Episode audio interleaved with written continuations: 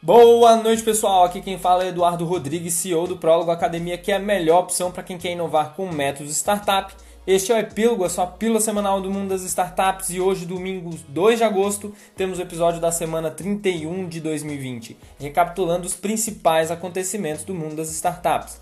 Primeiramente, sobre a decadência da TV a cabo a Netflix está cada vez mais próxima de se tornar o principal serviço de TV a cabo por assinatura nos Estados Unidos. De acordo com uma pesquisa realizada pela Variety, a plataforma digital já conta com quase 70 milhões de usuários pagantes, enquanto todas as operadoras de TV a cabo no país somam 77,5 milhões de assinantes. Quando isso acontecer, será um golpe duro para o setor que dominou a audiência americana durante anos e agora precisa se adequar ao novo streaming. Para superar o número de assinantes da TV a cabo, a Netflix vem investindo pesado na produção de séries e filmes originais Assim, a empresa consegue ao mesmo tempo atrair novos assinantes para o serviço e também manter os atuais clientes, que hoje têm uma variedade de novos serviços de streaming à sua disposição, como Amazon Prime, Disney Plus, Hulu e outros. Os números entre as duas formas de entretenimento televisivo têm ficado cada vez mais próximos ao longo dos anos. Se a diferença atual é de pouco mais de 7 milhões de adeptos, ela já foi de 70 milhões em 2011, quando o serviço de TV a cabo tinha 94,5 milhões de assinantes e a Netflix contava apenas com 21 milhões de usuários pagantes. Agora, para o bloco de economia brasileira, um estudo da Serasa Experian revelou que a abertura de novas empresas no Brasil registrou queda de 25,7% em abril em comparação com o mesmo mês do ano passado. Das 194 mil pessoas jurídicas criadas no mês, quase 85% foram na categoria de microempreendedor individual, a MEI. A maior parte dessas empresas está na região Sudeste, com 51%, seguida pela região Sul, com 17%, e pelo Nordeste, com 15%. O setor de serviços concentra a maioria dos novos empreendimentos, com 68% do total, a baixa registrada em abril foi puxada pela retração no número de novas empresas no comércio, nos serviços e na indústria, que recuaram 33, 24 e 20% respectivamente. Agora, sobre aquisições que estão acontecendo esse ano, as maiores empresas de tecnologia dos Estados Unidos entraram em uma onda de compras esse ano fortíssima, provocando um intenso alvoroço dos seus críticos e concorrentes no mercado que dizem que aumentaram seu poder ao arrebatar rivais nascentes. O número de aquisições pelas cinco maiores empresas, que são Amazon, Apple, Google, Facebook e Microsoft, veio no ritmo mais rápido até junho desde 2015, de acordo com dados compilados pela Bloomberg. Os acordos de tecnologia estão se acelerando mesmo diante do antitrust intensificado do governo Trump. O Google e o Facebook também estão enfrentando investigações dos procuradores gerais do estado. Agora, uma novidade sobre um possível IPO a GranBio, uma empresa de biotecnologia que produz biocombustíveis avançados e nanocelulose, mandatou o UBS e o Citigroup para um IPO que deve levantar 1,5 bilhão de reais na B3 até o final do ano. Várias empresas com planos ambiciosos de desenvolvimento de biocombustíveis avançados ficaram pelo caminho, como a Bengoa, DuPont, e a Poet, uma cooperativa de produtores de milho dos Estados Unidos e uma das maiores produtoras de etanol do mundo. Mas a Granbio é uma das sobreviventes. Quando foi fundada há quase 10 anos, a Granbio foi taxada pelos céticos como uma ideia maluca de uma fábrica de Alagoas que nunca ia dar certo.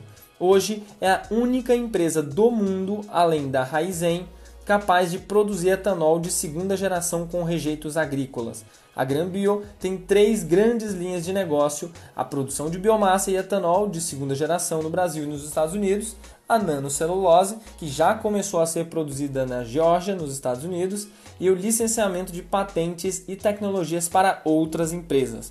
Parte dos recursos do IPO será usado para acelerar a vertical de licenciamento, como um plano agressivo de expansão internacional. Agora, sobre a gigante TikTok, alguns investidores da ByteDance, empresa mãe da TikTok, estão buscando assumir as rédeas do aplicativo, valorizando-o em cerca de 50 bilhões de dólares, significativamente mais do que seus pares como o Snapchat, de acordo com pessoas familiarizadas no assunto.